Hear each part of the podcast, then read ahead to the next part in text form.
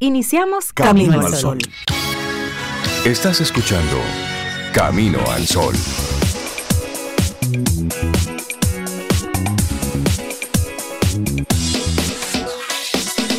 Comienza Camino al Sol. Muy buenos días y bienvenidos a Camino al Sol. Es viernes, estamos a 21 de julio año 2023. Buenos días, Cintia Ortiz, Obeida Ramírez, a todos nuestros amigos y amigas Camino al Sol oyentes. Buenos días, sí, es de día y es viernes. Ay, así es. Buenos días, Rey. Buenos días, Cintia. Yo espero que ustedes estén igual que yo, así como súper bien, tranquilo y disfrutando del inicio de, de este día hoy, de este fin de semana. Bueno, pues te confirmo que sí, estamos bien. Gracias por preguntar, Sobe, y qué bueno verte y escucharte bien también a ti. Rey, buenos días. Y buenos días a nuestros amigos Camino al Sol oyentes. Celebrando la vida hoy, celebrando que es viernes. celebrando que es viernes. Sí, no lo vamos a negar. Sí, a los amigos que se preguntan, ¿y por dónde que está Sobeida? Sobeida decidió que esta mitad del año ella va a estar un ratico por aquí y otro ratico por allá. Entonces ella está fuera de la cabina. Exacto. Ella está fuera de la cabina donde eh, el mundo la está llevando por otros lados. Lo importante es que cada día tempranito está con nosotros. Sobe, Sobe, ¿hace, calor donde tú estás? Que se haya sacado, pero... No, que se hace calor donde tú estás. Sí, bastante, bastante calor. Lo que pasa es que como casi no salgo, estoy, porque yo estoy trabajando. O sea, además de Camino al Sol, yo trabajo. de hecho, todos trabajamos, por si acaso queda duda. Exacto, y me quedo trabajando durante todo el día, pero ya en la tardecita eh, o al mediodía, si tengo que ir a resolver comida, sí siento que hace mucho calor allá afuera. Bueno, pues quédate con nosotros porque más adelante estaremos hablando con nuestros amigos de la UNAMET, quienes ya están aquí con nosotros en la cabina y vamos a estar hablando de la temporada ciclónica, de, del calor y de todo esto que estamos viendo que está ocurriendo en el mundo con, la, con el clima. Así es que te lo digo desde temprano, para que no te pierdas ni un solo momentito de todo lo que va a estar ocurriendo aquí en Camino al Sol.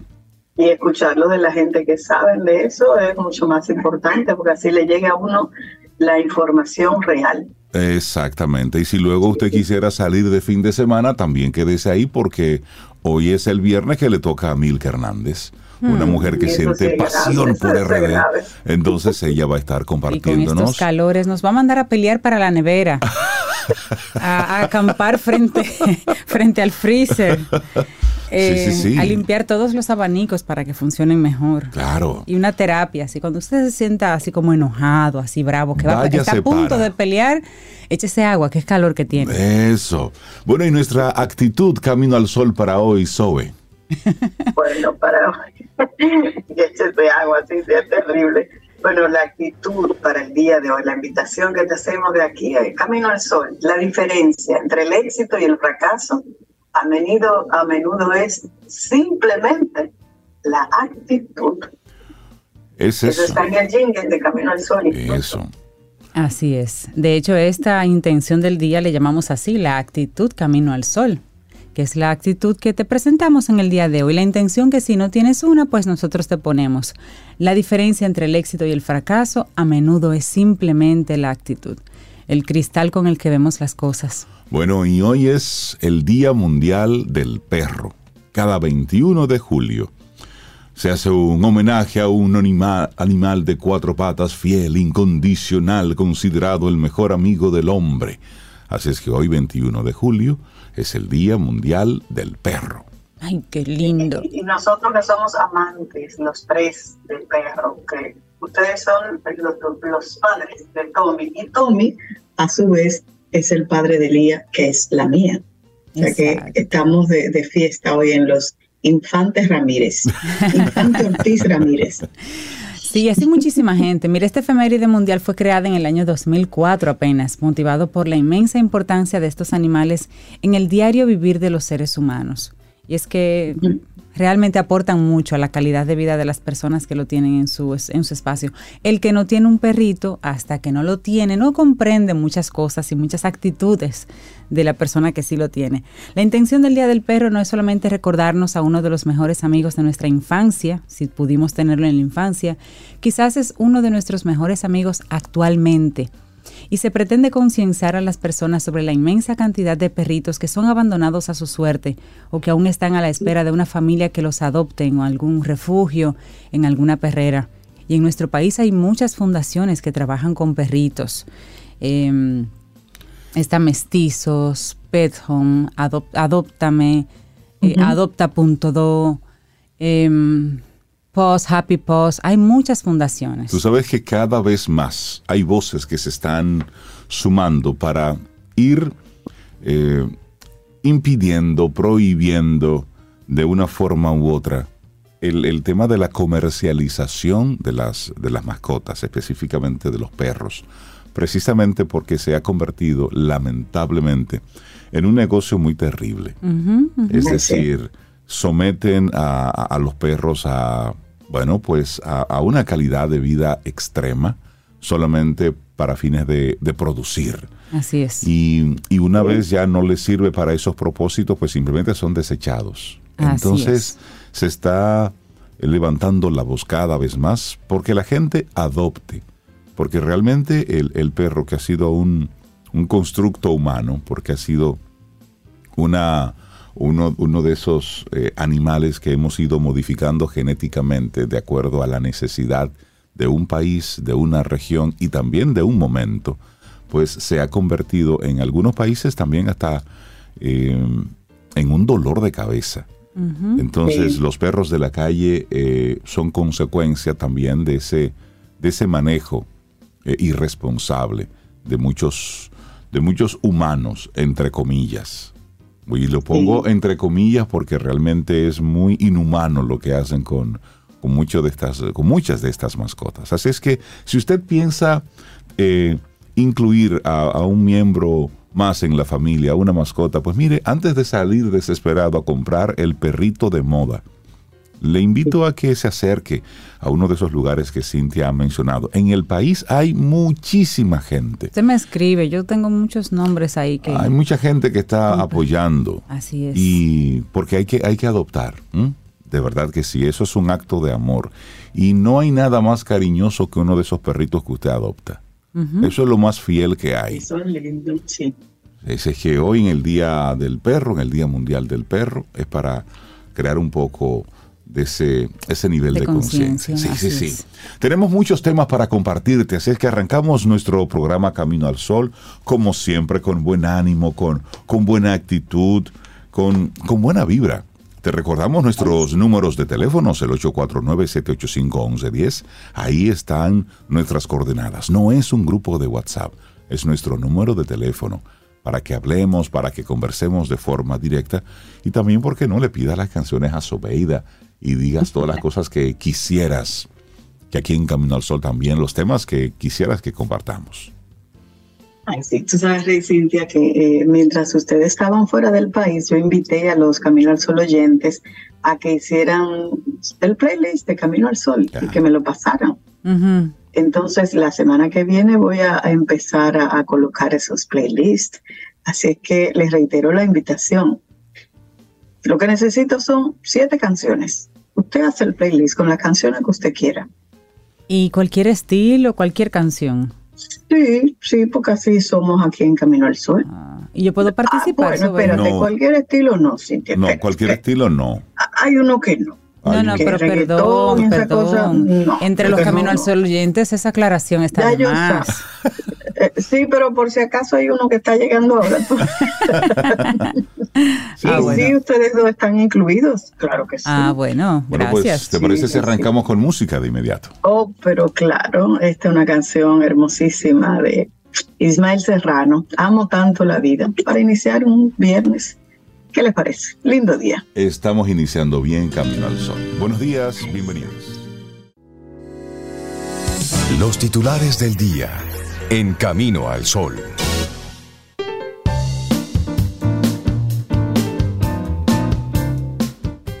El comportamiento es un espejo en el que cada uno muestra su imagen. Johann Wolfgang van Goethe. Y esto a propósito de nuestro tema principal en el día de hoy, la diferencia entre el éxito y el fracaso a menudo es simplemente la actitud. Así es. Bueno, y nosotros seguimos aquí avanzando en este camino al sol. 7:18 minutos en la mañana de este viernes, que estamos a 21 de julio. Algunos de los titulares que recoge la prensa nacional e internacional. El gobierno de la República Dominicana advirtió, a través de una carta enviada a la dirección de Diario Libre, que la intención de Donald Guerrero al contratar al lobista Connie McQuarto tiene el objetivo expreso de atacar de manera directa a la figura del presidente de la República, Luis Abinader. Esa estrategia de ataques, indica el Palacio Nacional, incluye también a la Procuradora General de la República, Miriam Germán Brito, y a la Procuradora Adjunta, Jenny Berenice Reynoso. El exministro Donald Guerrero es, uno de los principales imputados en la Operación Calamar, cumple 18 meses de prisión preventiva en el Centro de Corrección y Rehabilitación Najayo Hombres en San Cristóbal, la cual le fue impuesta por la Oficina Judicial de Servicios de Atención Permanente del Distrito Nacional el pasado mes de abril por su vinculación a la supuesta red de corrupción administrativa. La carta escrita por Homero Figueroa, vocero del presidente de la República, señala que el gobierno dominicano tenía conocimiento previo de los detalles de esta contratación internacional y además de la existencia de una campaña de ataques ejecutada desde diferentes plataformas de información a nivel local, con el mismo objetivo de desacreditar al presidente de la República y al Ministerio Público. De acuerdo con el gobierno dominicano, Guerrero habría invertido unos 55 mil dólares solo en la firma internacional de este lobista. Bueno, seguimos con más. Sí, allá hablando ahora el tema de la inmobiliaria, de los edificios, de la construcción, y es que el sector de la construcción de viviendas afirma que las variaciones que en los últimos dos años ha registrado la inflación en el país toca a todos los sectores de la economía y el sector de las viviendas ha sido uno de los más influenciados ante el aumento en el costo de los materiales de construcción. Esto lo confirman los datos del Banco Central, donde se establece que el sector vivienda se encuentra entre las áreas con mayores niveles de inflación en el año 2022, afirma la Asociación de Constructores y Promotores de Viviendas, ACOPROVI. En ACOPROVI creemos que debemos continuar fomentando la sinergia político-privada para hacer frente a una de las razones principales de la inflación inmobiliaria, el aumento desmedido en los materiales de construcción. Eso afirma la entidad empresarial. Y al respecto, el presidente de la Confederación Dominicana de Pequeños Empresarios de la Construcción, Eliseo Christopher, dijo que el empresario se mantiene cauto para invertir en situaciones en las que los precios de los materiales y del dinero están caros. Sostuvo que de manera sutil los precios de los materiales de construcción han bajado, además de que el sector espera que con facilidades de liquidez se pueda reactivar en los próximos meses. Recordó que luego de la pandemia el sector se reactivó bastante, pero en 2022 y lo que va de 2023 está a la baja. Bueno, y hablamos de las entregas de libretas en pasaportes. Retornan lentamente a la normalidad. Todavía persiste la acumulación de personas allí dentro en la dirección de pasaportes. Los momentos estresantes que pasaban los ciudadanos, que pasamos algunos ciudadanos, porque yo recuerdo mi caso, al solicitar o renovar el pasaporte, pues lentamente se va atenuando y todo va volviendo a la normalidad. A finales de 2022, la emisión de libretas se retrasó en la Dirección de General de Pasaportes, provocando una gran acumulación en las entregas. Algunos ciudadanos aseguran ahora que se está solucionando poco a poco. Por ejemplo, el caso de una señora, Alexandra Rosa. Ella había realizado una cita para un pasaporte por primera vez porque a mediados de 2022 iba a viajar a Estados Unidos para visitar unos familiares. Dice ella, yo hice la cita hace unos meses, pero como no había libretas, eso estaba complicado. Nuevamente la hice el jueves pasado y me convocaron para hoy, siendo jueves. De una, de una vez me la entregaron, es decir, que en una semana prácticamente ya consiguió ya esa cita y pudo resolver ese mismo día. Otra mujer, identificada solo como Luisa, dijo que la semana pasada pidió a través del portal web una fecha para llevar a su hijo a tramitar un primer pasaporte y tan solo cinco días después recibió el llamado para agotar el procedimiento. Dice, vine a pedir un pasaporte para mi hijo y todo ha sido muy rápido en comparación a como estaba hace unos meses. Mientras algunos reporteros accedían a esa esplanada, fue evidente la cantidad de personas que hacían filas y que abarrotaban la entrada, a diferencia de las instalaciones, por ejemplo, de migración, que está justo al lado y no se ve esa cantidad de personas, pero la institución gubernamental está retornando los servicios esenciales lentamente a la normalidad, aunque persiste todavía ese pequeño desorden en el interior del edificio y es causado por el exceso de personas y como aseguraron algunos consultados por la falta de personal también para suplir las inmensas necesidades. Pero poco a poco se está volviendo a esa normalidad. Se notó mucho, Rey, cuando aquí en la dirección de pasaporte, porque cuando algo funciona normal, tú no lo sientes. ¿Qué debe funcionar así normal? El exactamente, eso pasa y, tú no lo sientes. Tú lo sientes cuando en, cada institución algo falla. Entonces, eso pasó en esa situación en, en, la dirección de pasaportes hace unos meses. Así es. Bueno, cambiamos ahora de tema. Tras determinar que en los mensajes extraídos de los celulares de las dos jóvenes empleadas de la Cámara de Cuentas que se querellaron contra el presidente de esa institución no se observan comentarios que puedan ser considerados de índole sexual, los dos procuradores adjuntos que investigaban el caso decidieron archivar de manera definitiva la investigación contra el imputado. Los procuradores Fernando Quesada e Isis de la Cruz Duarte argumentan que en su decisión, la 02-2023, que por las informaciones y evidencias analizadas no se configura el tipo penal de acoso sexual establecido en el artículo 333-2 del Código Penal Dominicano. Sostienen que en su relato libre, las querellantes Bella Maciel García Paulino y Virginia Ofelia Correa Jiménez establecieron haber recibido llamadas, mensajes y conversaciones de carácter personal de parte de Janel Ramírez, presidente de la Cámara de Cuentas, que les resultaron molestos, pero que los mismos no pueden ser considerados indecorosos ni expresiones a las que se les pueda atribuir un matiz lascivo, insinuante o libidinoso. Quesada y Cruz si observan en los mensajes y conversaciones de Ramírez una conducta contraria a la ética en el trabajo, que, entre comillas, altera la línea de jerarquía y respeto dentro de una institución pública llamada a modelar los principios y valores de respeto, consideración y buen trato. Sobre esto último, dicen, sin embargo, que dicho comportamiento no configura un tipo penal. Francisco García, padre de una de las jóvenes y abogado de las querellantes, anunció que recurrirán, van a recurrir al archivo de investigación que hizo el Ministerio Público a través de la jueza que se designó como magistrada control de la instrucción. La jueza que designó la Suprema Corte de Justicia ese año es Vanessa Elizabeth Acosta Peralta. Entonces, la, la Procuraduría dice que Janel Ramírez no envió mensajes de índole sexual a empleadas, sino, y repito, que manejó una conducta contraria a la ética en el trabajo. Miren, eso es muy delicado. Sí. Porque ahora, ¿qué va a pasar con estas dos jóvenes? ¿Van a seguir trabajando en la Cámara de Cuentas? ¿Qué tipo de represalias van ellas a recibir de sus superiores después de este caso?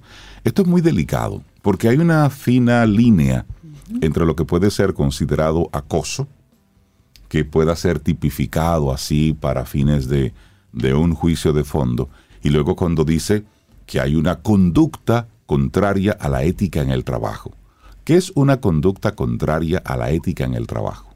Solamente para recordar que estas dos jóvenes pidieron que toda esta investigación se hiciera de forma pública, que estuviera ahí la prensa, y fue negado desde el primer momento. Entonces, solamente para recordarlo, ¿eh? porque ese es un tema muy, muy delicado. Y, además, Rey, o sea, ¿cuáles van a ser las consecuencias para él? Exactamente. Solamente... Porque se determinó que hubo un comportamiento poco ético. Exactamente. Eh, entiendo, Rey, que los abogados de estas dos chicas van a apelar la sentencia. Creo que tienen tres o cuatro días para hacerlo. Ya anunciaron que iban a apelar esa, esa sentencia. Así es. Pero por lo pronto. Tú dices, es delicado. Claro, así simplemente decir que vamos a cerrar este caso de forma definitiva. Mm, hay, que, hay que observar eso con más detalle. Así es. Bueno, hemos estado dándole seguimiento al, a las huelgas de actores y guionistas en Estados Unidos y el conflicto laboral que ha paralizado a Hollywood se ha propagado a otras ciudades y guionistas y actores realizaron mítines en Filadelfia y también en Chicago aunque Los Ángeles y Nueva York son los epicentros de las huelgas, hay decenas de sindicatos medianos y pequeños en todo el país que representan a actores y a guionistas. Tenemos los mismos problemas, señaló Nikki Isanek, presidenta de la oficina de la SAC-AFTRA en Filadelfia, de camino al meeting que se dio, al meeting que se dio ayer jueves. Mucha gente presta atención a Los Ángeles y Nueva York, pero nuestros problemas son los mismos que los suyos. El meeting en Filadelfia, en el Love Park, atrajo a las actrices Sheryl Lee Ralph y Lisa Ann Walter, estrellas de la serie televisiva Abbott Elementary, grabada en Filadelfia. Ya fue suficiente y exigimos más, eso aseveró Ralph. Los actores David Morse y Brian Anthony también participaron. Y los dirigentes del Sindicato de Actores de la Pantalla, Federación Estadounidense de Artistas de Radio y Televisión, que es la SAC-AFTRA, votaron unánimemente la semana pasada para irse a huelga, sumándose al Sindicato de Guionistas de Estados Unidos, que ha estado en huelga desde el 2 de mayo. En Chicago, cientos de huelguistas, muchos de ellos portando esas camisetas negras del SAC, marcharon y gritaron consignas. Eso fue en Millennium Park. Una pequeña banda de músicos tocó This Land is Your Land y en un letrero se podía leer La avaricia empresarial apesta. Los automovilistas tocaban sus bocinas en una muestra de apoyo. O sea que se está extendiendo eso de la huelga de los guionistas en Estados Unidos. Y de actores también que ya se sumaron. Bueno, y Google aprueba una herramienta con inteligencia artificial para redactar noticias. La herramienta funcionaría como una especie de copiloto para reporteros y editores. Y haciendo un paréntesis antes de empezar, recuerdo el caso de un editor precisamente en otro país que decía que él no entendía por qué sus compañeros no querían la inteligencia artificial, que los iba a apoyar a ellos a ser mejores redactores y más eficientes. Y ella le abrazó la tecnología y trató de que sus compañeros lo hicieran también. Y bueno, lo instalaron en su, en, la, en su redacción. Él no duró 15 días cancelaron al departamento y lo sustituyeron por inteligencia artificial. Lo que pasa es que al Fue un shock para él porque él no se lo esperaba. Sí, porque el primer día, wow, esto sí funciona chévere. El segundo día, mira, esto va, va muy bien. Al tercer día, ok, inteligencia artificial.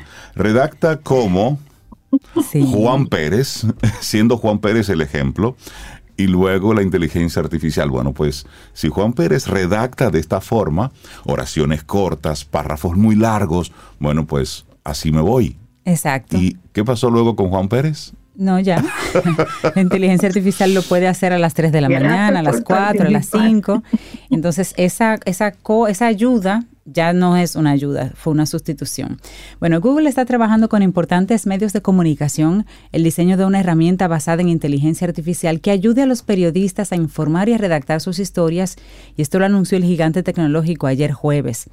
En el diario The New York Times fue el primero en revelar este proyecto en el que colabora junto a The Washington Post y The Wall Street Journal en los ensayos del nuevo producto.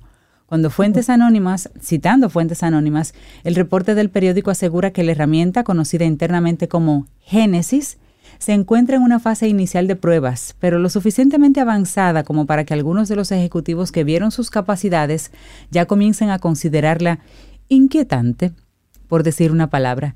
En asocio con medios de comunicación, especialmente los más pequeños, estamos en las primeras etapas de la exploración de ideas para potencialmente proveer herramientas de inteligencia artificial que ayuden a sus periodistas con su trabajo. Eso fue lo que dijo Google en un comunicado, eso es de entrada lo que dicen.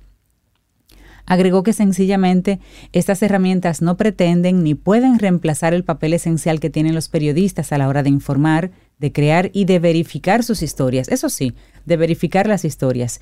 La herramienta funcionaría como una especie de copiloto para reporteros y editores, ofreciendo opciones de titulares, estilos de redacción y demás. El anuncio de este proyecto de Google se produce tras la noticia de un acuerdo entre OpenAI y, quién? The Associated, Associated Press, la prensa asociada, prensa que ahí están todos los medios masivos. Bueno, pero, pero, mm, porque no, no, no todo está en negativo. Hay cuatro, ras, hay cuatro rasgos exclusivos de los humanos que resulta imposible para la inteligencia artificial, bueno, pues competir ahí. A ver. Y se lo digo solamente para que usted respire tranquilo, no se, no, no se me asuste tanto. A ver. Lo primero es la generación espontánea.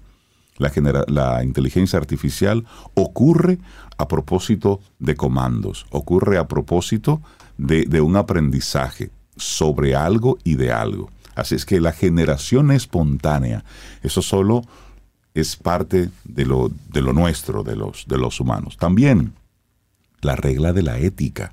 Ese es otro elemento. Y luego hay otro, la intención. Eso solamente es humano. Y luego, por último, sin remordimientos y sin problemas psicológicos. Es, es interesante ir observando qué no puede hacer la inteligencia artificial, porque miren, lo que la inteligencia artificial pueda hacer, lo va a hacer. Porque recordemos que este es un, estamos en una economía de, de un mercado totalmente libre, donde la opción siempre será lo que me salga más rápido, lo que me salga más económico y lo que sea más efectivo. En esa economía es en la que estamos. Así es que no importa el área de trabajo en la que usted esté involucrado, piense de lo que yo hago en honor a la verdad, ¿Qué ¿Quién- puede y qué no puede hacer la inteligencia claro, artificial? y comience a Y a moverse. fortalecer esas áreas, Y sí. comience a Es moverse en esa misma línea. Laboratorio Patria Rivas presenta En Camino al Sol, la reflexión del día.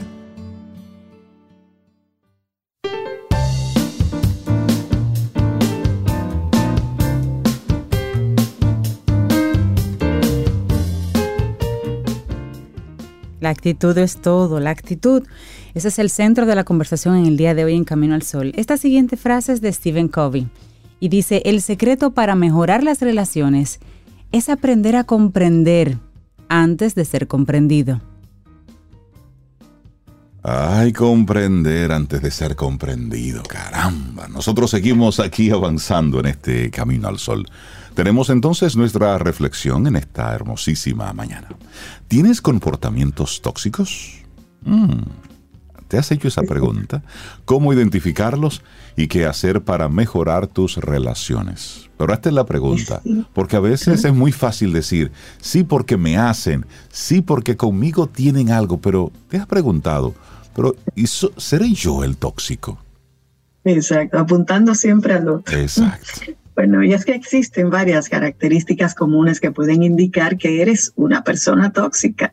Estos signos se manifiestan en diferentes áreas de tu vida, como en las relaciones personales, las amistades, el entorno familiar o el laboral. Ahora bien, en vez de utilizar la etiqueta personas tóxicas, vamos a reemplazarla por comportamientos tóxicos, ya que nadie es perfecto y todos podemos tener actitudes negativas en algún momento de nuestra vida. Y en este sentido, vamos a explorar qué significa tener estos comportamientos y vamos a aprender a identificarlos. Además, vamos a ofrecer una serie de recomendaciones para que puedas mejorar tus relaciones. Así es que lápiz, papel o empiece a grabar o luego escucha Camino al Sol para revivir esta reflexión de hoy.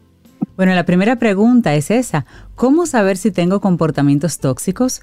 De acuerdo con un portal que se llama Voices of Youth, Voces de la Juventud sería, las personas con comportamientos tóxicos suelen ser di- ser difíciles de tratar y perjudiciales para quienes les rodean. Sus actitudes afectan la energía y la motivación y esto repercute de manera negativa en su entorno. Identificar estas conductas requiere de un proceso de autoevaluación honesta y de reflexión. ¿Cuáles podrían ser algunos ejemplos de comportamientos tóxicos? Bueno, la manipulación, la agresión verbal o física, la crítica constante, la falta de empatía, el egoísmo extremo y la falta de respeto hacia los demás. Entonces, con esos ejemplos, hay que estar atento también a las siguientes señales. La primera de ellas, Rey, el control excesivo. Así es, cohibes la libertad de las personas que te rodean e impones tus decisiones. Esto incluye también acciones como la coerción, la intimidación o la amenaza. Luego está la crítica constante. Con frecuencia crítica, eh, criticas y juzgas a los demás en lugar de brindar apoyo o aliento. Esto puede minar la autoestima de la otra persona y deteriorar tu vida social. Pero también, negatividad persistente. Tiendes a enfocarte en lo negativo, a difundir un ambiente pesimista en tu entorno. La negatividad puede afectar la calidad de tus relaciones y la dinámica de los grupos en los que participes. Y sobre tú puedes continuar con la cuarta, que es la falta de empatía. La falta de empatía, eso es que no te preocupas por los sentimientos o por las necesidades de los demás y te centras solo en ti mismo. La empatía es fundamental para construir vínculos saludables y comprender las perspectivas de los demás. Y la otra es comportamiento manipulador. Eso es cuando utilizas tácticas manipuladoras para obtener lo que quieres, como la culpa, el chantaje emocional o la victimización. Todas estas acciones erosionan la confianza y pueden dañar las relaciones a largo plazo. Y hay otra también, la falta de responsabilidad. Evitas asumir la responsabilidad de tus acciones y culpas a los otros por tus problemas. Asumir la responsabilidad es fundamental para el crecimiento personal y la construcción de relaciones eh, saludables. Si identificas algunos de estos comportamientos en ti mismo, trabaja en ellos a través de la autorreflexión, el desarrollo personal y, de ser necesario, busca la ayuda de un profesional. Pero Cintia, ¿cómo puedo detectar estos comportamientos tóxicos? Bueno, mira, estos actos pueden generar un ambiente negativo y perjudicar la calidad de vida de las personas afectadas. Así que algunos pasos que podemos seguir para determinar si presentamos esos comportamientos alguna vez son, por ejemplo, la autoevaluación sincera. Sería como el primer paso eso, autoevaluarte pero honestamente, sinceramente. Reflexiona sobre tu comportamiento. Sé honesto contigo mismo, contigo misma. Examina cómo te relacionas con los demás, cómo respondes a sus emociones y necesidades y cómo tus acciones pueden afectar a las personas que te rodean. Pero también observa tu conducta. Presta atención a los patrones de comportamiento que se repiten en tus relaciones. ¿Tienes tendencia a tener comportamientos críticos, manipuladores, negativos, controladores? ¿Ignoras o minimizas los sentimientos de los demás? Observa cómo reaccionas en diferentes situaciones y con diferentes personas. Entonces, observar tu conducta y hacerte una evaluación sincera serán los dos primeros pasos para, para pasar esa página, para crecer. Claro, luego escucha a los demás. A veces las personas proporcionan retroalimentación valiosa sobre tus comportamientos. Pregúntale a alguien de confianza si ha notado algún comportamiento tóxico en ti. Escucha con atención sus comentarios y mantente abierto a recibir críticas constructivas.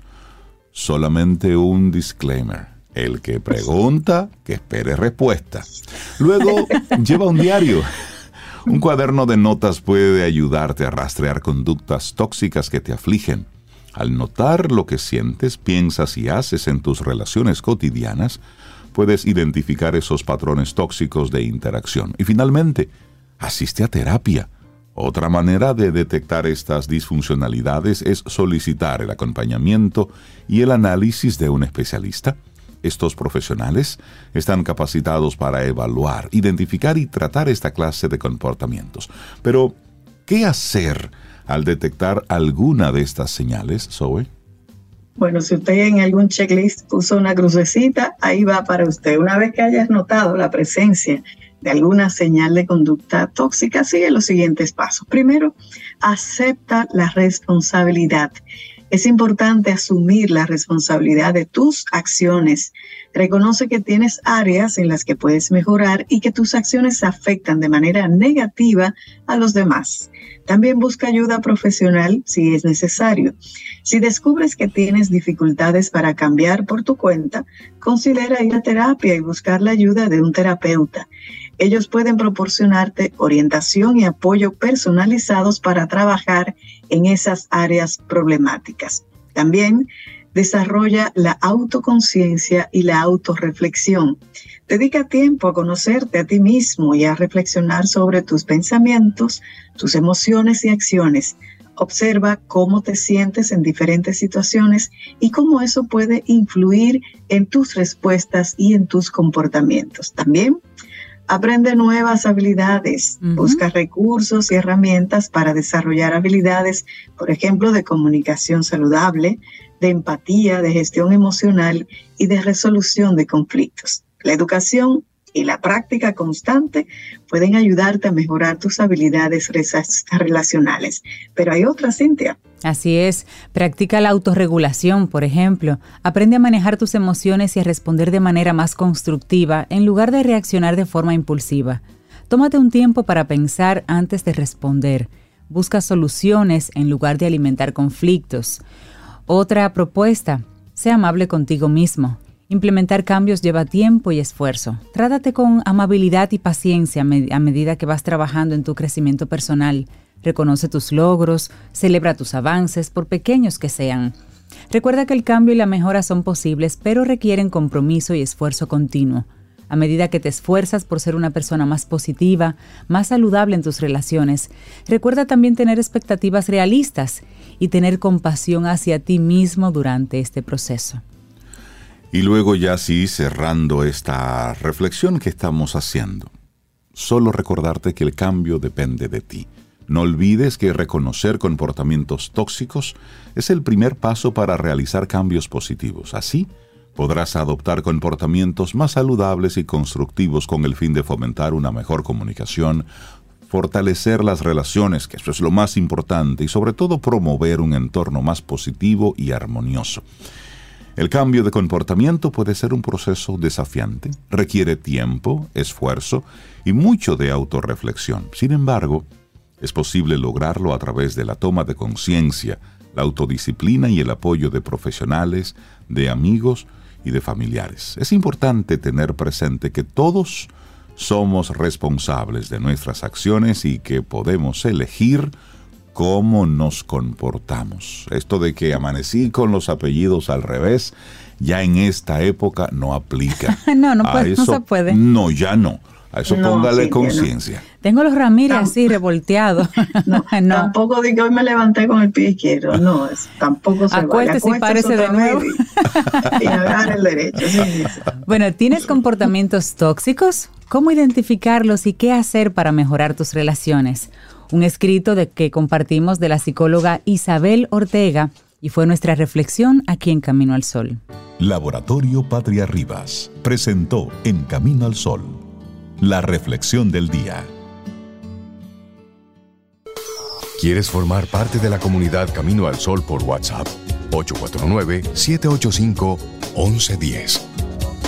Camino al Sol.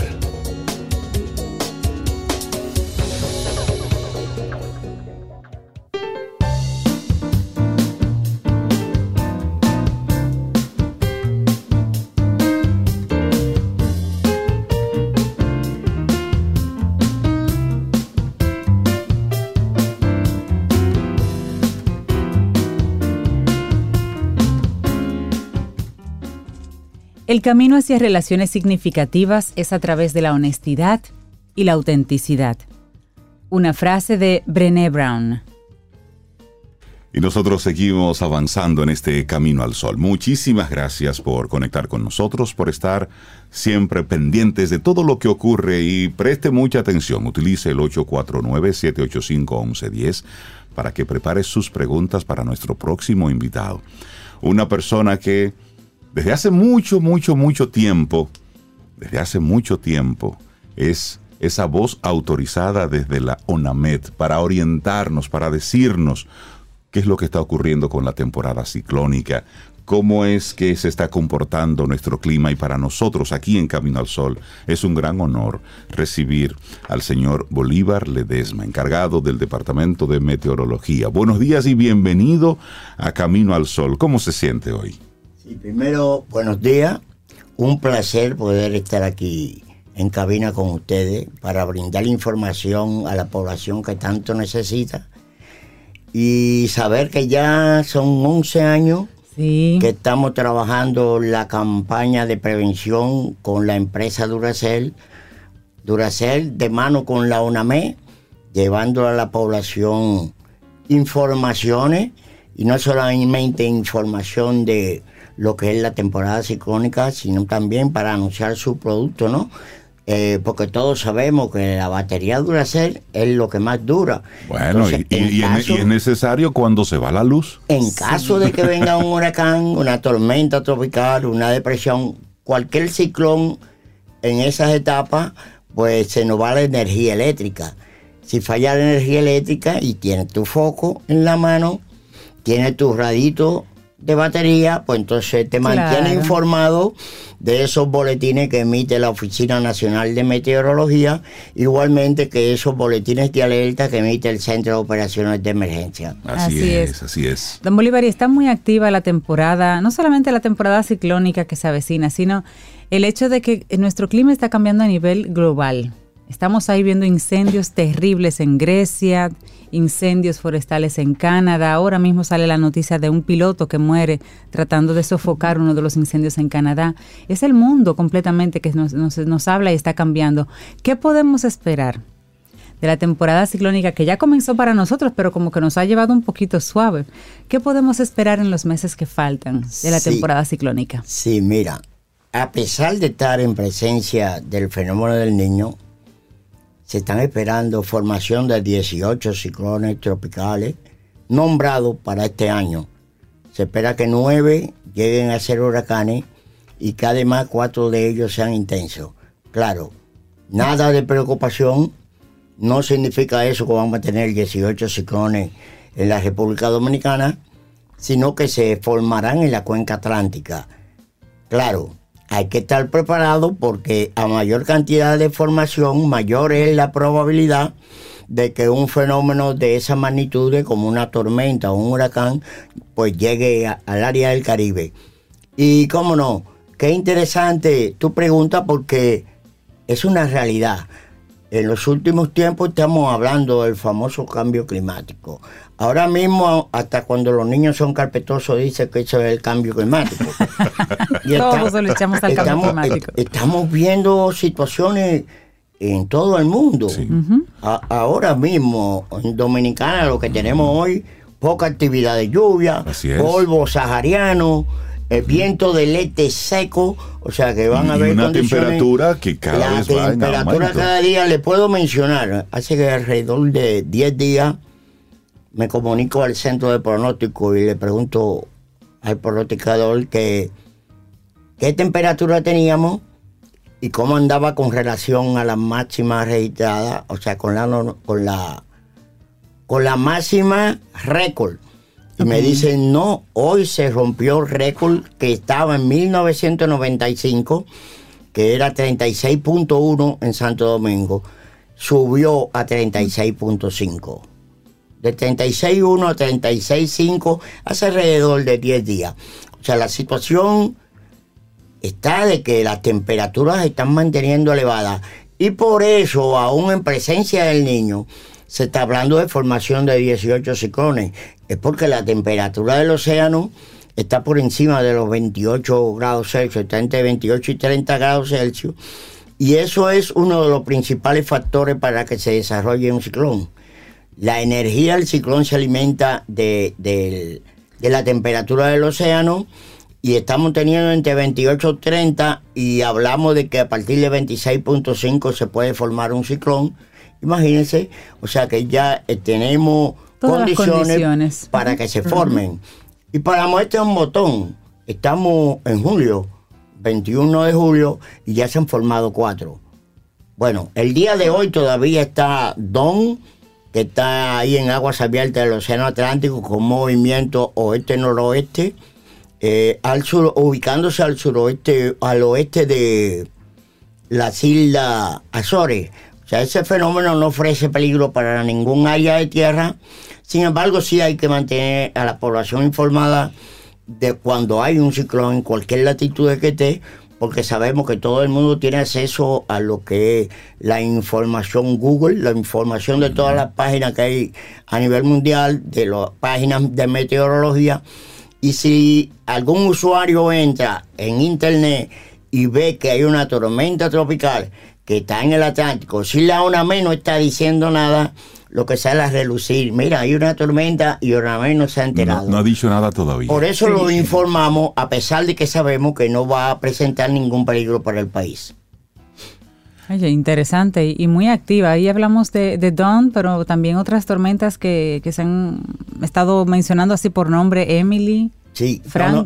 ahora mismo para lo que se han formado, Arlene, Brett, que estuvimos trabajando con un Brett que en algún momento se pensó en entrando en el Caribe, entró al Caribe, pero se movió mucho más cerca de la costa de Sudamérica, o sea, Colombia, eh, Belice, la parte allá abajo en Venezuela. Entonces, no hubo que manejar ningún tipo de alerta porque a esa distancia calculamos hasta dónde llegaban los vientos y la actividad de ese fenómeno y estaba por debajo de los 15 grados, no No llegaría nada representaba para acá. peligro. ¿Y Brett? Brett, este es el que pasa al Caribe. Eh, además de Brett, tuvo Cindy y ahora Don. O sea, ya van cuatro ciclones. Mencionarte todos los nombres, son 21 nombres para cada Sí, año. Sí, sí. Así Que, es. que no es lo que la gente piensan de que los nombres lo pone el que lo descubre, que lo pone eh, lo- lo- los pilotos, los manejadores de los barcos, que, que son los que están... en No, no, no. Los nombres están dados para seis años. O sea, los nombres del 2023 se volverán a repetir dentro de seis años. ¿Cuáles no se repiten? Si uno de esos ciclones que están en la lista en la actualidad causa mucho daño a un área determinada, esos nombres se eliminan. ¿Por qué se eliminan? Por el efecto psicológico que Claro, causan sí, en la, población. claro. Imagínate que yo diga aquí que ahora en agosto, septiembre 22 vamos a tener otro George. O un David. O un O, San o Zenón. un David como en el 79. Exacto. ¿Te imaginas? Claro. O un San Zenón como en 1930. O como un Debbie en el año Sí, 2000. porque de, de O sea, inmediato eso trabaja en la te psicología. trabaja en, en la mente y, y Y también supone un, un reto y una confusión para la información. para la información. Entonces eso es lo que se hace. Claro. Se eliminan esos nombres. Hasta hace un par de años, el nombre que se ponía si pasaba de 21 nombres en la temporada, se usaba el alfabeto griego. O sea, se empezaba a poner alfa, beta, sigma, y llegaba un momento, por ejemplo, en el año 2005, que tuvimos 30 ciclones, 28 nombrados. Uh, hubo que sacar. Llegamos hasta la tormenta Z. Entonces, en la actualidad eso se ha cambiado. ¿Por qué? Porque alfa, beta, sigma, gamma, todo eso son nombres de letras, no son nombres, son letras. Entonces ahora se está usando un ya un listado alterno. Si pasa de 21, comienza de nuevo con la letra A, se pone Aldrin, por ahí siguen otros nombres. Imagínate, ya yo estoy un poquito viejito para recordarme 21 nombres más. Pero, pero sí, esa es la, la- técnica que se está usando. ¿Dónde se ponen estos nombres? Cada año hay una reunión de lo que es el comité de huracanes de la región cuarto. Nosotros estamos en la región cuarta. Son alrededor de 185 países que se reúnen en diferentes países y ahí es donde se deciden los nombres que se van a eliminar, se prepara el plan operativo para la región y todo lo, se maneja a través de lo que es el centro de huracanes de Miami. No es lo que la gente piensa, que meteorología en Dominicana Se está copia- inventando nombre. o copia lo que diga la- la- el National Hurricane Center. No, no. El National Hurricane Center es el centro regional que trabaja combinado con todos Con los todos países. ustedes. Cuando un fenómeno eh, viene hacia acá, los manejos de alerta y los avisos que se van a poner para la República Dominicana se lo da la ONAME al centro de huracanes. ¿De dónde a dónde nosotros queremos que se ponga la alerta? Estamos Ah, conversando con el señor Bolívar Ledesma, encargado del Departamento de Meteorología. Eh, y estamos hablando sobre la temporada ciclónica, pero no podemos dejar de preguntarle, aprovechar que don Bolívar está aquí para preguntarle precisamente sobre cómo ve usted, si pudiésemos proyectar un poco, lo que está ocurriendo con el, con el clima, con las temperaturas que están, bueno, hoy y ya lo hemos estado diciendo en todos estos días, cómo la temperatura está subiendo en todo el mundo. Entonces, hay una preocupación y, un, y una alerta de que nosotros hemos causado lo que está ocurriendo con el clima y con las temperaturas. Sin embargo, hay otros especialistas que dicen que esto es cíclico, que esto no obedece a un comportamiento del humano hacia la Tierra. Usted como experto, ¿cuál es su pensamiento al respecto? Mira, ¿cómo te explico esto? Yo tengo 45 años trabajando en meteorología. Mi primer ciclón fue David, un, huracán con más de 250 kilómetros por hora. Pero en aquel tiempo la forestación era mucho mayor, había mucho más árboles, había más lluvia, la temperatura no se elevaba tanto. Llegamos a tener en, en 1980 y pico, tuvimos hasta 14 grados en la ciudad de Santo Domingo. Ahora mismo el mundo es una selva de cemento. Entonces, los cambios climáticos están ahí. Aunque muchos expertos consideran que esto es cíclico, que es algo que ocurre cada cierto tiempo, la variabilidad climática, eh, en mí yo pienso que los cambios climáticos están ahí. Inclusive ya no se está hablando si existen los cambios climáticos, ¿no? Ya se estamos, estamos hablando de adaptación al cambio. Y si buscan por ahí los manuales, buscan las informaciones a nivel mundial, estamos hablando que en 50 años la temperatura va a ser más elevada de lo que estamos teniendo ahora. Aparte de eso, el agua. Va a llegar un momento que una botellita de agua va a costar más que un galón de gasolina. Entonces, tenemos que pensar en lo que es redu- reducir eh, ese bombardeo de, de la industria hacia lo que es la capa de ozono para ir cambiando. Hay que ir reforestando la tierra. La tierra se queja. No podemos seguir ir, eh, abarcando el área de los ríos. Sabemos que los cauces de los ríos inclusive la han cambiado para hacer construcciones y ese tipo de sí. cosas. No, hay que dejar porque lamentablemente el río llega un momento que busca su cauce. Claro. Es posible que, bueno, yo fui hace un tiempo por Asua y yo vi la- el río que está en la entrada de Asua. Yo dije, pero ese río me río yo. Pero de repente hubo una cantidad de lluvia de ciento y pico de milímetros y el agua de ese río estaba por encima de la calle. Así O es. sea que el río busca su espacio. Su Busca causa, su sí, cauce, sí. Hay que tener cuidado con invadir el área de los ríos porque cuando llega una inundación lo que hace el río es que busca la parte que a él le toca para pasar por ahí y si encuentra que está habitado, bueno, pues él se va a llevar las casas que estén ahí. Entonces, esas son lo que es el ordenamiento territorial. Tiene mucho que ver en, en este tipo de que la población no habite en zonas vulnerables. Y lo que te digo, sí, adaptación. Se está hablando de adaptación al cambio climático, aunque muchos estén pensando que es una variabilidad que ocurre cada, cierto tiempo. Estamos viendo cómo, inclusive, los ciclones tropicales. Yo recuerdo cuando yo comencé a trabajar, la media por año de ciclones tropicales eran 9.5. Y en el tiempo han ido ocurriendo una cantidad de ciclones, como en el año 2005, con 30 ciclones. Ahora mismo, no recuerdo qué año cerca aquí, que hubieron 31 ciclones tropicales. Eso hace que la media Sí, sí, suba. ya Ah, mucho. está en 14 por año.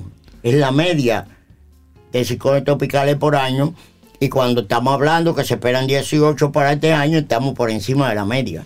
Fenómenos como el que vivimos en República Dominicana en noviembre del año pasado, que en una tarde cayó toda el agua que se supone debía caer en el mes de noviembre y parte de diciembre, se han estado repitiendo en diferentes partes del mundo.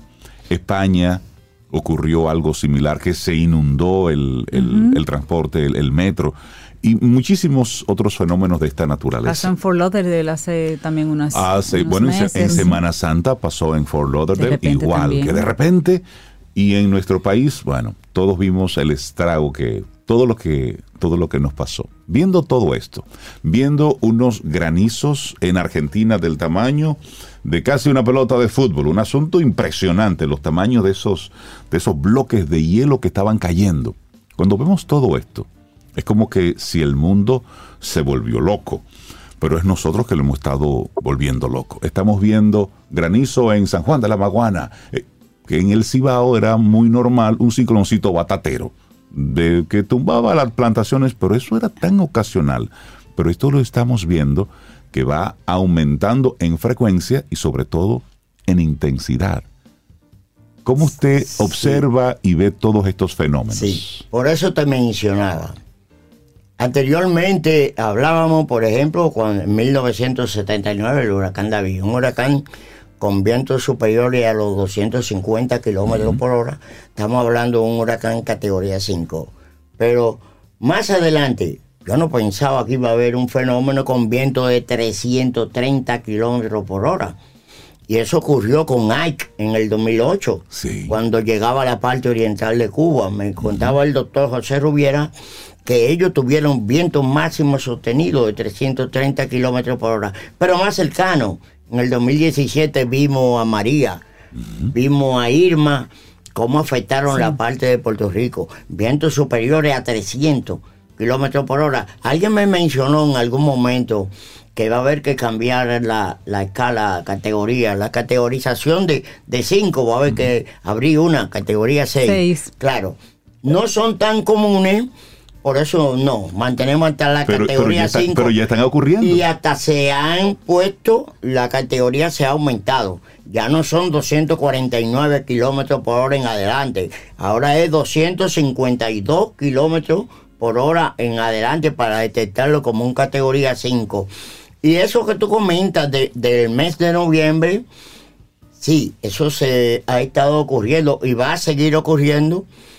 Es imposible para ningún meteorólogo decirte de que en este tiempo, en tal lugar, te va a ocurrir esa cantidad de lluvia, a menos que sea con los boletines de muy corto plazo y con informaciones de radar. Lo que ocurrió en noviembre sí estaba, fue pronosticado. Sí. Se manejaron los alertas, estaban Ujú. puestos. Lo que no puede decir nadie, porque no tengo una bola de cristal que yo le pase la mano y me diga de 5 a 8 de la noche en Santo Domingo Oeste te van a ocurrir 266 milímetros de lluvia. Claro. Eso no. Hasta ahí todavía no llega la ciencia. Entonces, lo que ocurrió fue un fenómeno de mesoescala, una nube cumulonimbus de una baja presión que generó esa cantidad de lluvia en tan corto tiempo. Fíjate que en el mismo Sa- Santo Domingo Este no cayó esa cantidad de lluvia. Aunque ahora mismo eh, me preocupa así lo de las inundaciones, porque ahora mismo hasta 20 milímetros, 30 milímetros, inunda cualquier zona. Y no cualquier zona, la ciudad. Exactamente. Lo La podemos ciudad, ver. Sí, colapsó ese día. Eh, Eso se nos vuelve sui generis. En lo elevado se inunda. Sí. Se supone que hay declive y el agua debe de bajar. Se pero se, ha- supone. se hace. Yo he estado en lo elevado y voy a hacer la oficina y está inundado. Y el que va corriendo de allá para acá me tira Agua. el charco de agua que cuando me da en el cristal me espanto. Pero sí, es la realidad. Eh, yo recuerdo que trabajando de pronosticador, una vez en Santiago de los Caballeros, yo veía 12 milímetros ocurrieron en nuestra estación, que estaba en el aeropuerto Cibao. Y de repente recibo la información de que hubo una riada en Tamboril. Digo, Dios mío, ¿qué pasa aquí? No, Es que, es- es que ahí hay mucho microclima en Santiago. Entonces, 12 milímetros aquí en, en- en el aeropuerto Cibao, que es donde estaba la estación, son 14 kilómetros para llegar a la ciudad de Santiago. Entonces, ahí se generaban muchos cambios. Hablando con la dirección de la UNAMEN, la ingeniera Gloria Ceballos y el ingeniero Miguel Campuzano, que es el subdirector técnico de la institución, fuimos hasta Santiago e hicimos un levantamiento, nos manejamos con la defensa civil y visitamos toda la zona inundable y propusimos e hicimos una serie de estaciones, bueno, se puede decir, instalamos unos pluviómetros y ellos empezaron a darnos información. Y ahí entonces estamos recibiendo, por ejemplo, información de Tamboril, de Navarrete y lugares que están dentro de Santiago, pero se genera inundación aquí y aquí no. Y eso hace un mejor manejo, pero sí, eh, cuando se te genera una lluvia así de un fenómeno mesoescalar y que es repentino, es imposible tú Sí. hacerlo en el pronóstico de las 6 de la mañana, decir que a las 7 de la noche te va a ocurrir algo como Sí, eso. Sí, totalmente. sí, porque puede ser incluso muy, muy repentino. Y en términos de tecnología, eh, señor Ledesma, ¿cómo están ustedes para manejar estos nuevos tiempos y estas nuevas temperaturas que estamos teniendo? ¿Ustedes eh, se invierte a- allá? a, mí, a, mí ¿Ustedes me, a mí me encanta esa pregunta. sí, porque yo te digo la realidad. Tecnológicamente, la UNAMED tiene todos los instrumentos y te da la tecnología para manejar cualquier sistema. Ok. Claro, tenemos inclusive el radar, está en Punta Cana. El radar del IDA, que los usuarios somos nosotros. Los que manejamos la información de ahí para manejar lo que es la alerta temprana. Entonces, eso me sirve para hacer boletines de corto, de corto plazo y muy corto plazo. Darle la información al COE, que tiene una red de comunicaciones enorme Sí. y a través de lo que son los PMR, la Junta de Vecinos, los alcaldes y los gobernadores en toda la provincia, se pueden manejar eso alerta temprano y decirle en tres horas van a tener una inundación en dicha zona. Para darte un ejemplo, claro, como todo, yo también soy exigente. Yo quisiera un radar en Barahona. Sí, porque y es- otro extremo, es, es- otro clima, es otra No, no, dinámica. esa es la parte más ancha de la isla. Me gustaría, además, es la parte, ha sido lo más afectado en 100 años de ciclonología al suroeste. Entonces me gustaría un radar en Barahona, de mi gusto, ¿no? Exacto. Y uno en la parte norte. Puede ser en Puerto Plata, puede ser en Montecristi, puede ser en la cordillera central, en el lugar donde decidan. Pero ¿qué me da eso? ¿Ya una cobertura? ¿Los tres puntos? me da una cobertura para la isla, para el país, pero también para formar todo lo que es la cadena de radares que viene desde las Antillas Menores, Antillas Mayores, hasta el Golfo de México, eh, pasando Cuba, pasando Jamaica. Eso se llama un mosaico de radares. Pero aparte de eso, me serviría para darle cobertura a Haití, que también ellos necesitan Claro. la ayuda de nosotros. Entonces, en ese sentido, me gustaría tener esos radares. Y le puedo ir avanzando Si algo. alguien nos está escuchando y Sí. tiene contactos, Se- por se favor. Está, se está hablando. Sí. Se está hablando ya de que se va a instalar ya un, un nuevo radar en la parte norte del país. Eso es una buena es, noticia. es una primicia. Claro. eh, Qué bueno, no qué sé bueno. si me llamarán la atención, me estoy yendo grande, pero, pero eso sí está. Eso es se positivo. está trabajando para, para un nuevo radar.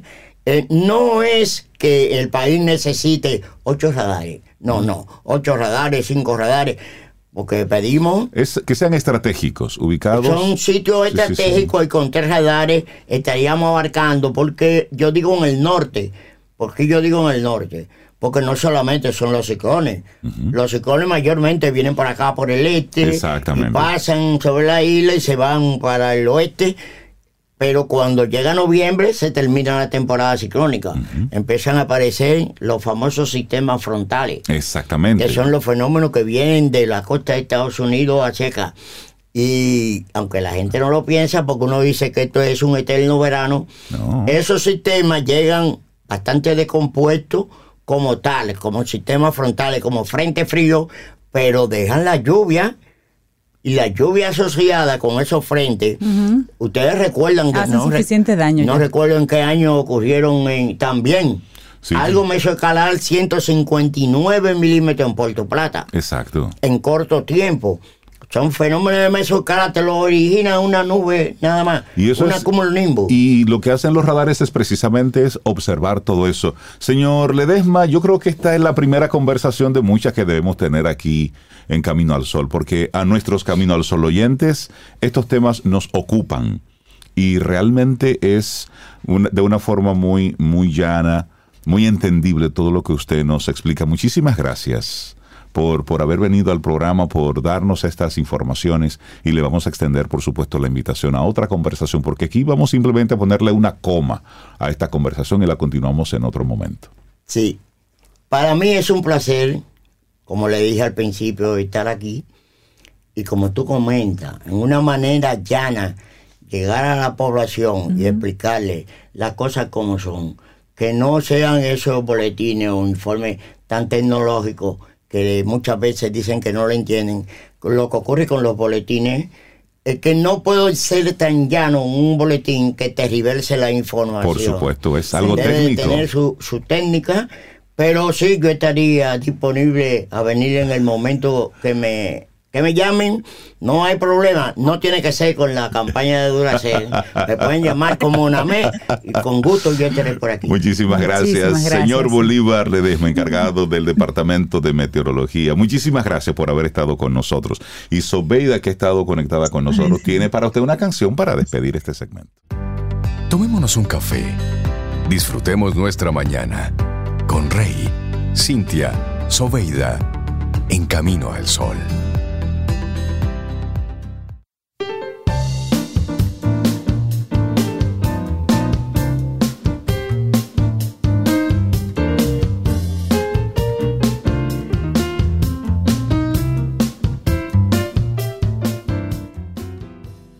Nuestro carácter es el resultado de nuestra conducta.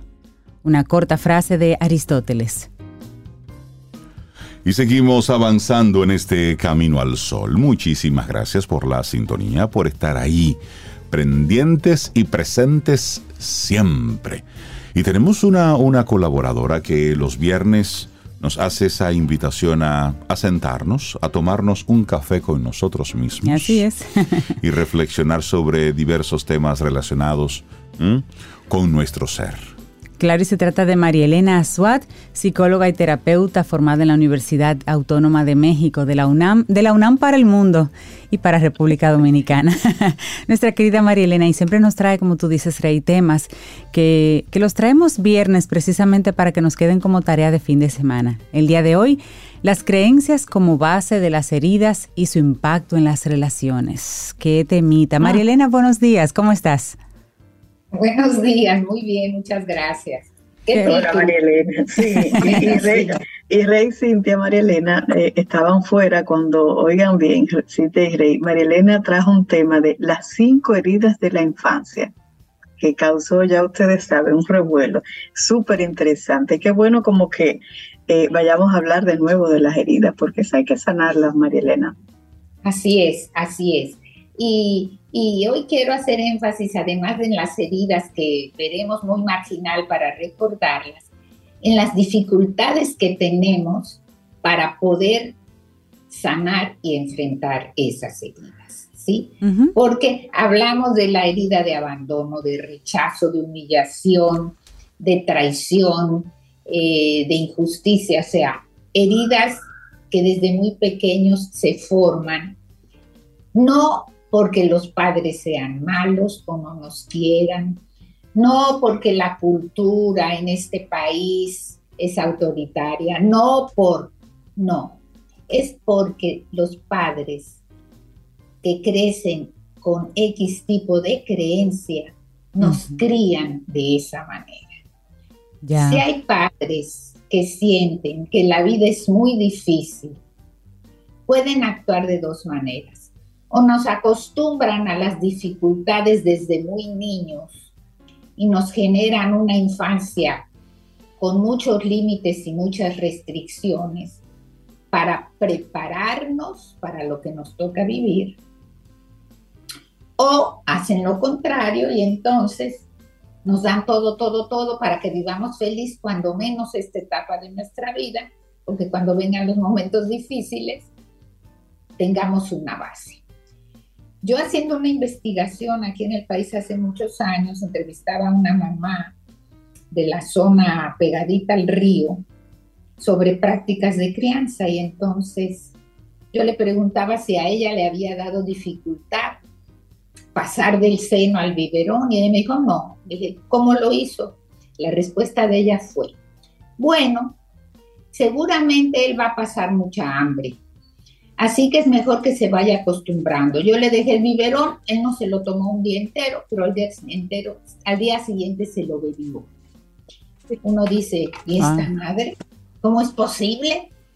Pero desde su lugar, con todo su amor, estaba preparando a su hijo para una vida llena de dificultades. Entonces nuestros padres hacen lo que hacen porque tienen ciertas creencias que han sido reforzadas por las familias, por la cultura, por las generaciones. Y creyendo que lo hacen desde el auténtico amor, generan una serie de heridas.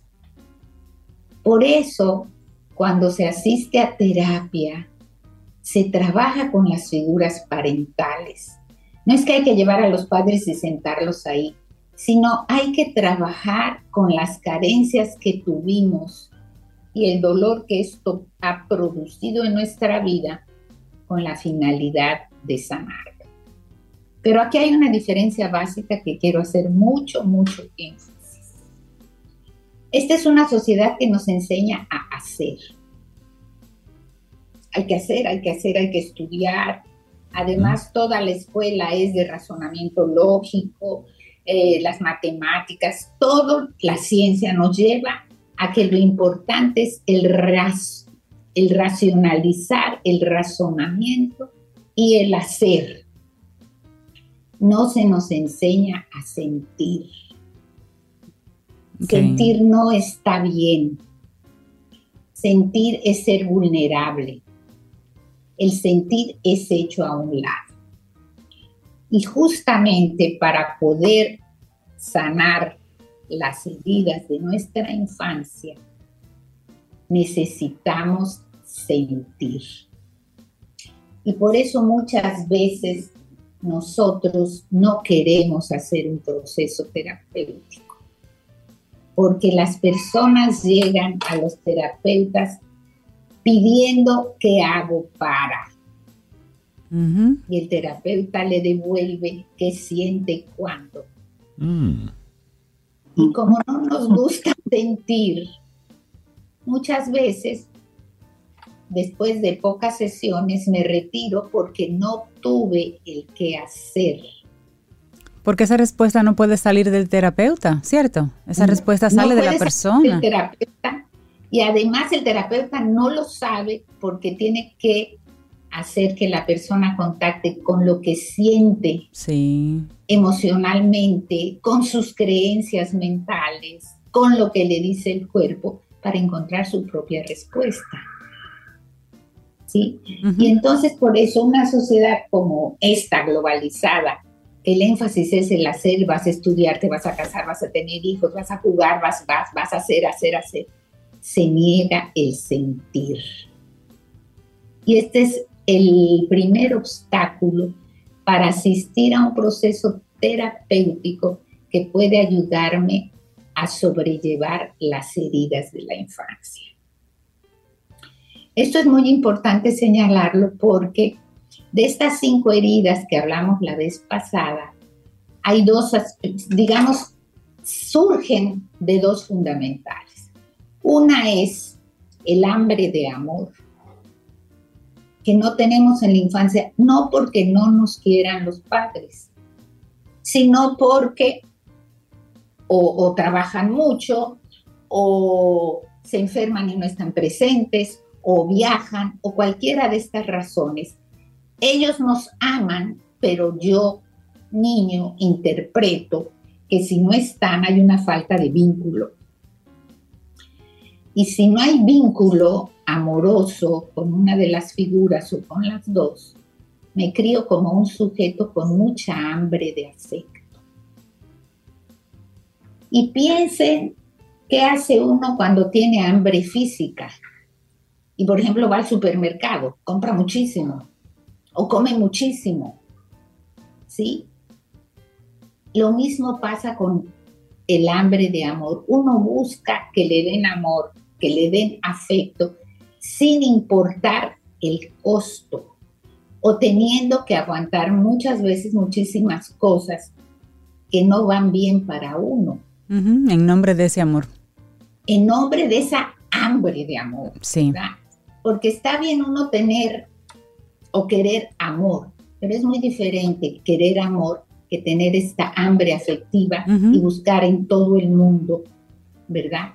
Que me den. Sí. Este es uno de los nutrientes que nos falta en esas cinco heridas, el vínculo. Y repito, no es porque papá y mamá no nos quieran, es porque ellos tienen creencia de que las cosas deben ser de tal manera y así actúan. Porque además los abuelos tenían esa creencia y la cultura tiene esa creencia. Yo me acuerdo cuando yo llegué, llegué aquí al país, que tenía mi hijo un año, y yo veía cómo los papás metían a los chiquitos a la playa que daban gritos, que no querían bañarse, y los papás los metían, llore, sea un hombre. Yo decía, pero no es posible, no es posible. Y ellos estaban convencidos con todo su amor que debían hacerlo un hombre y que eso consistía en forzarlo a entrar a un lugar que no quisiera. Y esta es una creencia. Entonces, en los procesos terapéuticos se trabaja con la creencia, pero no a nivel racional. Se trabaja con la creencia reviviendo el sentir que me produjo la herida que sostenía una creencia. Y por eso es que para muchas personas resulta muy difícil un proceso terapéutico, porque hay la creencia de que sentir no está bien.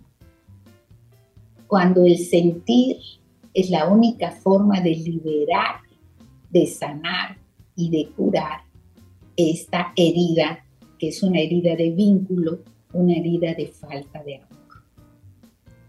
Así es. Hasta que no sabes qué tienes que sanar, no puedes sanar.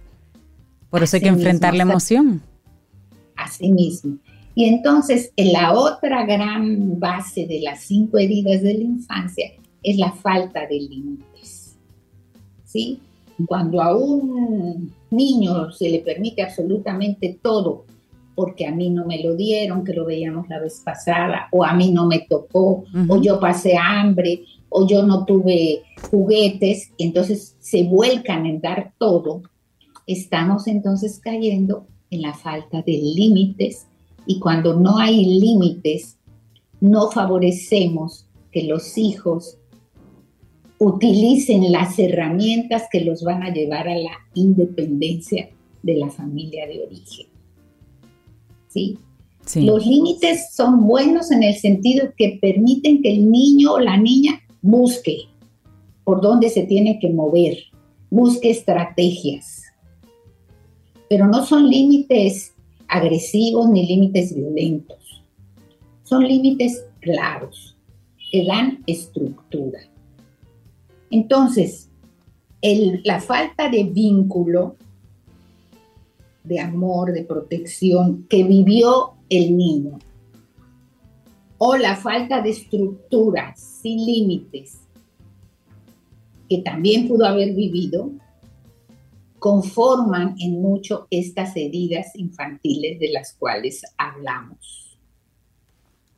Y hay que reconocer que estas están sostenidas por creencias de los padres, ya sea por cultura, por generación, por estudio o por grupos particulares que las sostengan. Cuando te escucho hablar sobre este, este, tema de las creencias, María Elena, y que debemos, y que cuando vamos a terapia, pues hay que traer el tema de los padres sí o sí, porque vamos simplemente a, sanar, a trabajar cosas que, que fueron originadas y o creadas por creencias que ellos tuvieron. Y esto pone, a raíz de esta conversación, nos pone entonces esta cuota de conciencia, y conciencia es igual a responsabilidad, porque cuando hago algo porque lo desconozco, simplemente estoy repitiendo un patrón desde mi desconocimiento. Pero cuando tú dices, hay que revisar esas creencias que tenemos, porque con esas creencias es que estamos formando a nuestros hijos. Es como el momento interesante para que puedas hablarle a, esa, a ese papá, mamá que está repitiendo un patrón sin darse cuenta de que lo que está eh, invitando es a que ese niño de adulto también luego vaya a terapia por esto que yo estoy haciendo de forma inconsciente. ¿Cómo entonces? Y esta es la pregunta. ¿Cómo poner este, aunque tú has hablado de que esto es una época muy racional, pero cómo precisamente ponerle razón a esto de las creencias? Porque una creencia simplemente es algo que no tiene para mí un fundamento, sino que yo lo hago porque estoy repitiendo un patrón. Y el raciocinio me da es que aunque mi papá, mi mamá, mi abuelo lo hacía así, esto en esta época no sería lo correcto. Sí. Eh, fíjense, yo me acordaba, por ejemplo, viviendo en México, cuando una costumbre en mi casa familiar era que cuando uno se mojaba con la lluvia, nos ponían alcohol en los pies y unas medias. Ok. Y eso era como algo normal, yo habitual. Todavía cuando me mojo mi tendencia es hacer lo mismo. no sé, o sea, no sé si hay base científica o no hay base científica, pero la tendencia es que uno repite sin cuestionarse la creencia. Exacto. Sí, cuando yo me paro y digo, pero ven acá, ¿qué tiene que ver el alcohol, los pies? Y digo, ah, bueno, el alcohol me calienta los pies, me quita el frío, lo que sea, ya me llevo un poquito a trabajar sobre esa creencia. Pero esas son las creencias que se encuentran a nivel más superficial. Porque muchas de las creencias que tú señalas, Rey, no están en el consciente, están en el inconsciente. Y lo único que nos habla de esas creencias es el sentir. Cuando nosotros vemos una persona funcionar de cierta manera y la criticamos y decimos, eso no debe ser, porque estamos poniendo un juicio sobre lo que la persona hace. Ahora la pregunta es, ¿qué siento cuando esa persona hace? Mm. ¿Me enoja? ¿Me da tristeza? ¿Siento un peso en el estómago? Y estas son las informaciones que me están diciendo algo, porque mi respuesta corporal y emocional me está diciendo que esa persona a la cual estoy enjuiciando es un espejo de mí misma. Y me está enseñando a través de ella mis propias situaciones que lastiman. Esta, esta clase, esta, porque es una clase que tenemos con Marielena. Una masterclass. Una masterclass que nos invita precisamente a poner en práctica las pinceladas que tú vas dando. Una persona que realmente escuche Camino al Sol y, y el segmento de Marielena y lo vaya haciendo parte por parte, mira, no necesita terapia prácticamente. Aquí puede trabajarse. Porque son temas así para autotrabajarnos. Las creencias como base de las heridas y su impacto en las relaciones, fue lo que comenzamos así como con pinceladas a trabajar en el día de hoy, Marilena, pero la invitación es que este tema continúe en nuestro próximo segmento porque es muy amplio, son muchas aristas y creo que ya nos diste suficiente, como suficiente carne, como dicen, para trabajar en este fin de semana. Así mismo, trataré de elaborar una especie de, de guion que pueda ir ayudando a, a reflexionar más profundamente sobre este tema para los radioescuchas. Y que podamos compartir. La gente que quiera continuar esta conversación fuera del aire contigo, Marilena, ¿cómo puede hacerlo? Sí, al número de WhatsApp 809-686-8270. Ahí podremos continuar hablando de las creencias y las heridas. Así es. Muchísimas gracias. Un abrazo y lindo día. Gracias por el tema. Tomémonos un café. Ten un buen día, un buen despertar. Hola. Esto es Camino al Sol. Camino al Sol.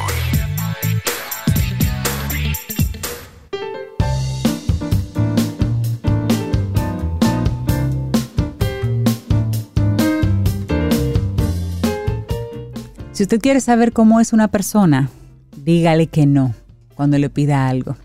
Y esto más o menos es lo que quiere decir Thomas Carlyle con su frase, que dice un poquito diferente, pero es así. La verdadera prueba de un hombre es la manera en que se comporta cuando algo le impide hacer lo que quiere hacer. Entonces, si quiero conocerte, te digo no.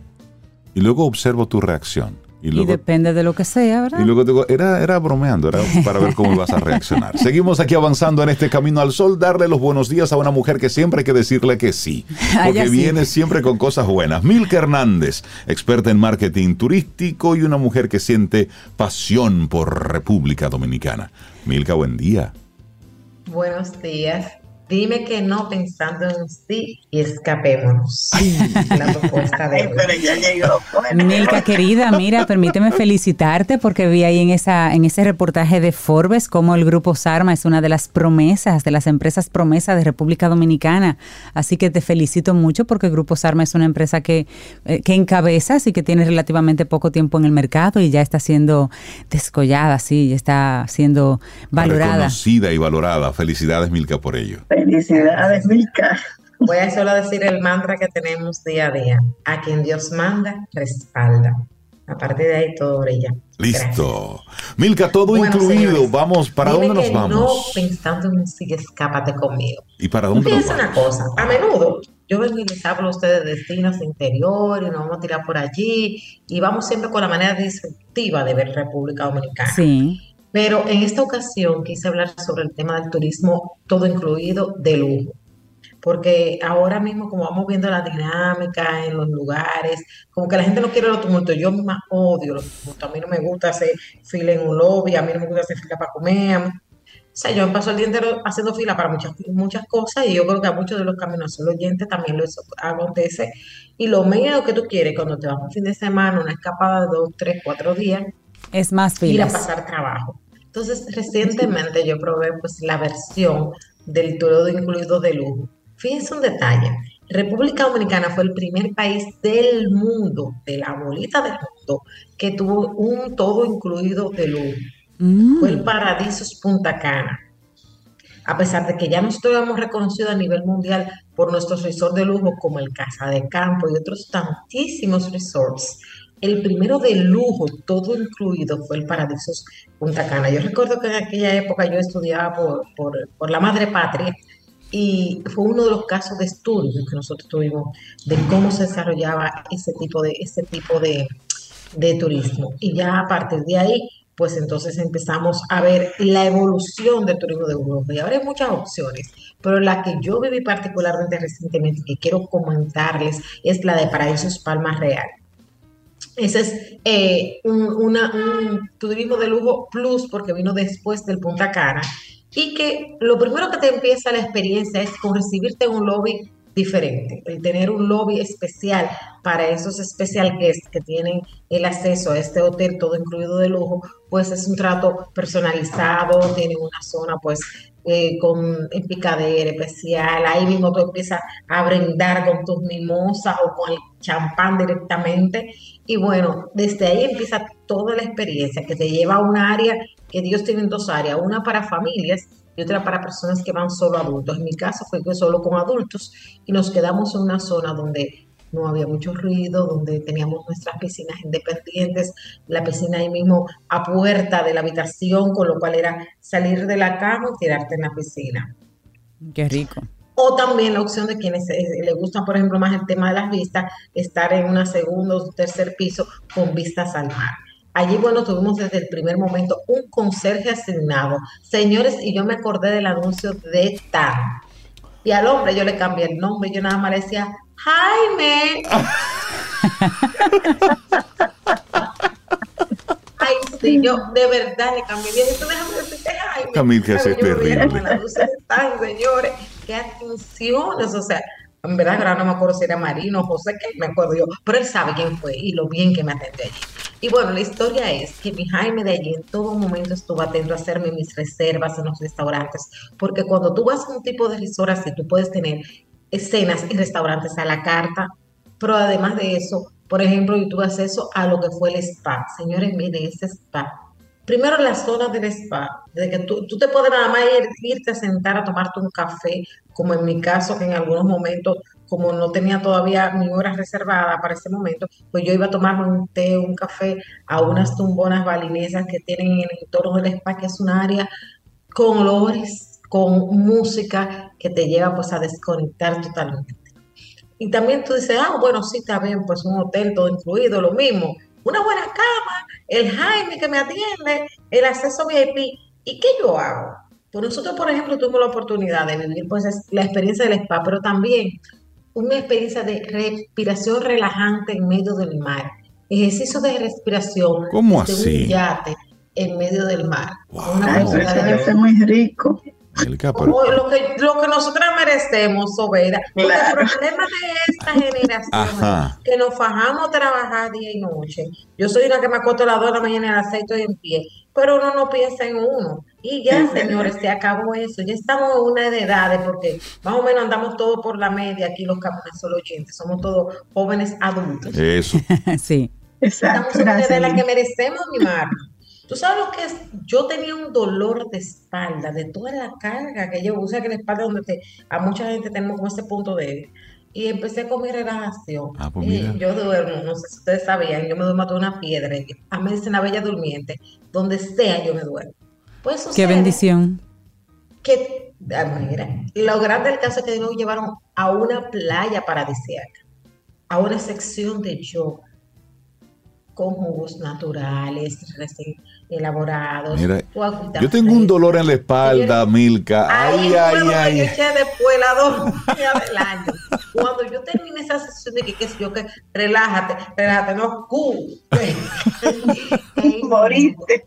Morí, pero yo, yo creo, mire, eso pasó hace un par de semanas y todavía yo me siento relajada.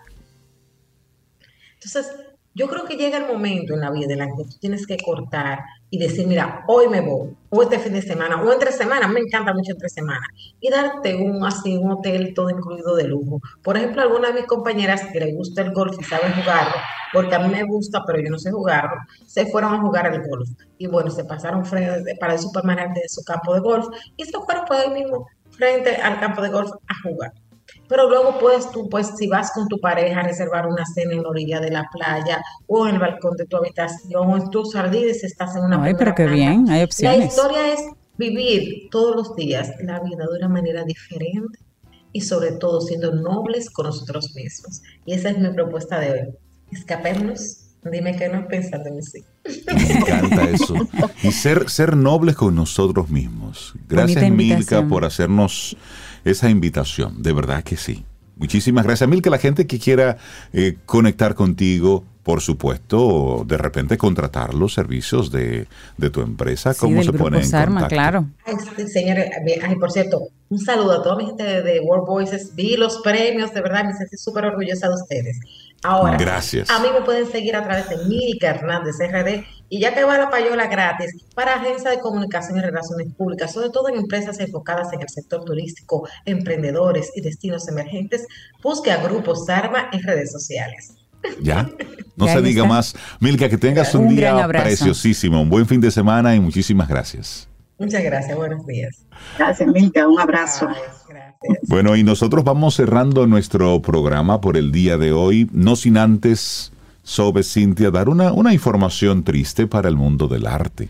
Así Sí. es. Y sería... Murió 96 años, tenía ya.